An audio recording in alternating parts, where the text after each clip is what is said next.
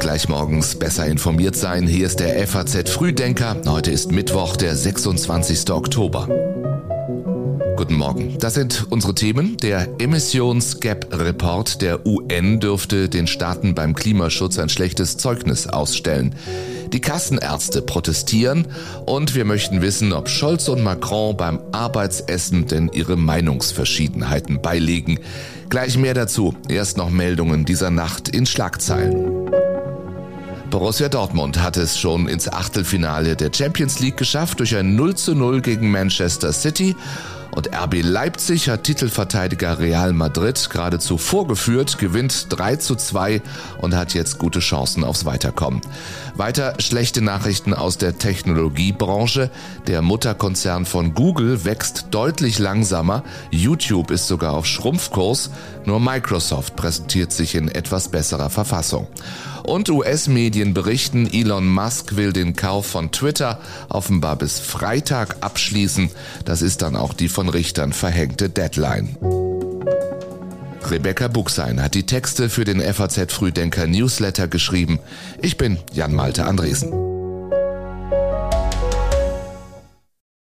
Wer denkt bei Krieg noch ans Klima?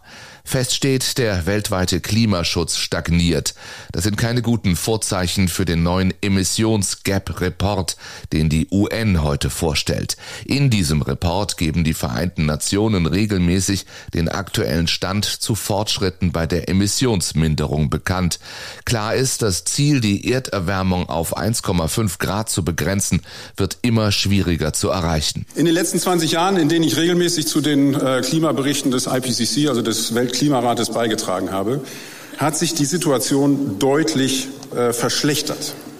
Leider sagte einer der Gründer des New Climate Institute und Mitautor des Reports Niklas Höhne schon Anfang des Jahres. Heute sagt Höhne, das Zwischenziel für 2030, die faktische Halbierung der CO2-Emissionen, sei außer Reichweite. Dazu kommt, der Klimaschutz ist wegen anderer Krisen vielfach auf der Agenda nach unten gerutscht. Washington und Peking sind zusammen für 45 Prozent der weltweiten Emissionen verantwortlich. Beide sind dem Aufruf der Klimakonferenz nicht gefolgt, ehrgeizigere Ziele vorzulegen. In Deutschland kommen abgeschaltete Kohlekraftwerke wieder ans Netz. Es entstehen Flüssiggasterminals.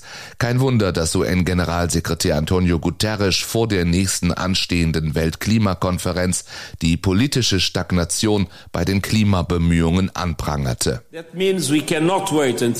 Wenn die Welt ihre Emissionen bis 2030 nicht um 45 Prozent senkt, dann wäre das Erreichen von Netto Null bis 2050 ein Wunschtraum und das würde einen Klima-Albtraum für Milliarden von Menschen bedeuten, so Guterres. And that would mean a climate nightmare for billions of people. Immerhin, seit Beginn des Krieges hat die EU so viel Wind- und Solarstrom produziert wie noch nie. Zwischen März und September stammte fast ein Viertel des Stroms aus erneuerbaren Energien, was laut einer Studie etwa 11 Milliarden Euro an Gaseinkäufen eingespart hat.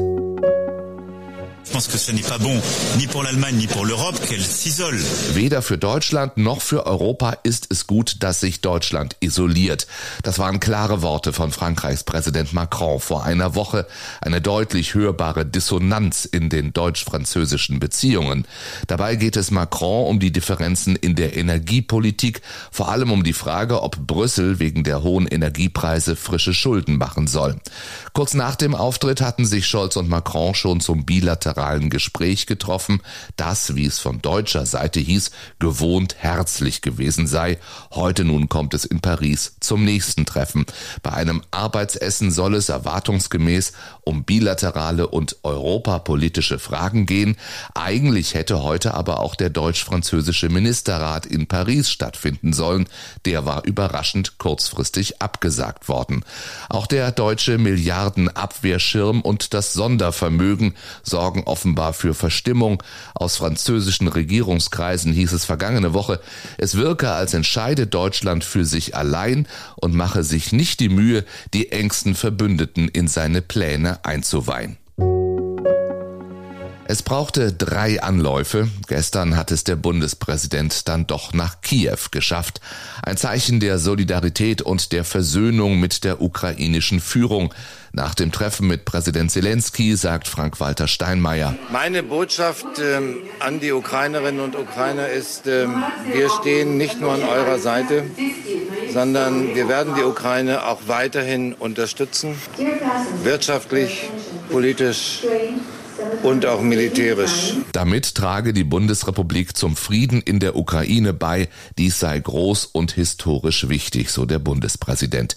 Zelensky und Steinmeier übernahmen die Schirmherrschaft über ein Netzwerk von mehr als 100 deutsch-ukrainischen Partnerstädten und riefen Städte und Gemeinden beider Länder dazu auf, weitere Partnerschaften einzugehen, um ukrainischen Kommunen über den Winter zu helfen. Israel beharrt weiter darauf, der Ukraine keine Waffen zu liefern. Doch der Druck auf die Regierung in Jerusalem wächst. Das hängt auch mit dem mit Israel verfeindeten Iran zusammen.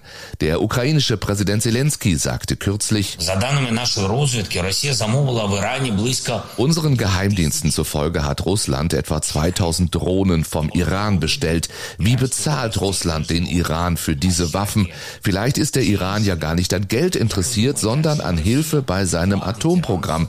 Vielleicht steht ja genau das im Zentrum ihrer Allianz. Doch auch vor dieser Aussage hat die Debatte in Israel Fahrt aufgenommen.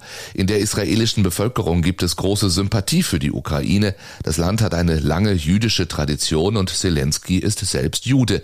Und auch im israelischen Wahlkampf spielt das Thema eine Rolle. Ministerpräsident Lapid und Oppositionsführer Netanyahu kündigten an, das Thema Waffenlieferungen auf die Tagesordnung zu setzen, sollten sie an der Spitze der nächsten Regierung stehen. Bisher steht die Regierung aber zu ihrer Aussage, sie habe auch für die Sicherheit Israels und des jüdischen Volkes zu sorgen. Dabei geht es auch um gute Beziehungen zum Kreml, der warnte, eine solche Unterstützung werde alle zwischenstaatlichen Beziehungen zwischen unseren Ländern zerstören. Im Iran selbst soll es heute neue Proteste geben an einem symbolträchtigen Tag. Im schiitischen Iran wird nach dem Tod eines Familienmitglieds 40 Tage lang getrauert.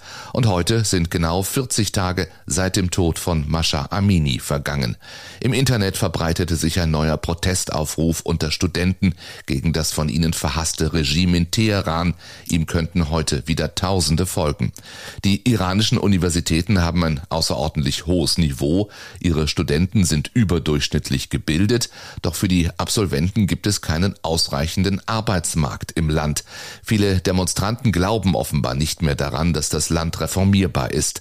Als Präsident Raisi an der als konservativ geltenden Frauenuniversität Sarah kürzlich die Regierung verteidigte, rissen sich die Studentinnen das Kopftuch herunter und nannten ihn einen Mörder.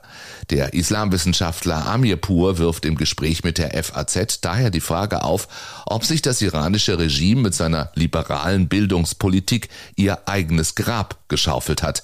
Allerdings, wohin die Proteste führen, ist offen. In mehreren Bundesländern haben Ärzte schon für einen Tag ihre Praxis geschlossen. Für heute planen Mediziner aus Hessen, es ihnen gleich zu tun. Vor allem eine Sparmaßnahme der Bundesregierung regt die Ärzte auf. Anfang des kommenden Jahres fällt die Neupatientenregelung weg. Sie sollte ein Anreiz für Praxen sein, mehr Termine anzubieten und mehr Menschen zu behandeln. An neuen Patienten verdienten Ärzte seither durchschnittlich mehr. In Hessen bereitete ein Protestgipfel Mitte Oktober den Weg für die heutige Aktion. Da spürte man, da kocht etwas über, sagt etwa Jan Henninger, niedergelassener Chirurg in Frankfurt. Im neuen Jahr könnte es für Patienten schwierig werden, einen neuen Arzt zu finden und es könnte sich die Wartezeit auf einen Termin erhöhen, warnen die Ärzte. Eine Bonusregelung für eine Neuerung die nichts verbessert, halten wir nicht für angemessen. Deshalb ist es konsequent, dass die Politik genau diese Regelung jetzt wieder streichen möchte. Sagt indes Florian Lanz vom Spitzenverband der gesetzlichen Krankenkassen. Deren Kassen haben ein dickes Loch, das wird auf 17 Milliarden Euro fürs kommende Jahr geschätzt und das Paket der Bundesregierung soll es nun stopfen. Das war der FAZ Frühdenker für diesen Mittwoch. Ich empfehle Ihnen gerne noch einen sehr spannenden Blick aufs Stimmungsbild Deutschlands zu werfen. Deutschland spricht heißt die große Leserdebatte, die Menschen aus den verschiedensten Ecken und Milieus des Landes zusammengeführt hat, zum jetzt schon fünften Mal. Besonders kontrovers diskutiert wurde zum Beispiel, ob das 9-Euro-Ticket verlängert werden soll, was von einem Tempolimit auf Autobahnen zu halten ist oder ob der Atomausstieg falsch gewesen ist. Alle Ergebnisse von Deutschland spricht gibt es online und den Link dorthin finden Sie wie alle anderen in den Notizen zu diesem Podcast. Das sind die sogenannten Show Notes. Ich wünsche Ihnen einen schönen Tag. Morgen früh hören wir uns wieder, wenn Sie mögen. Bis dahin.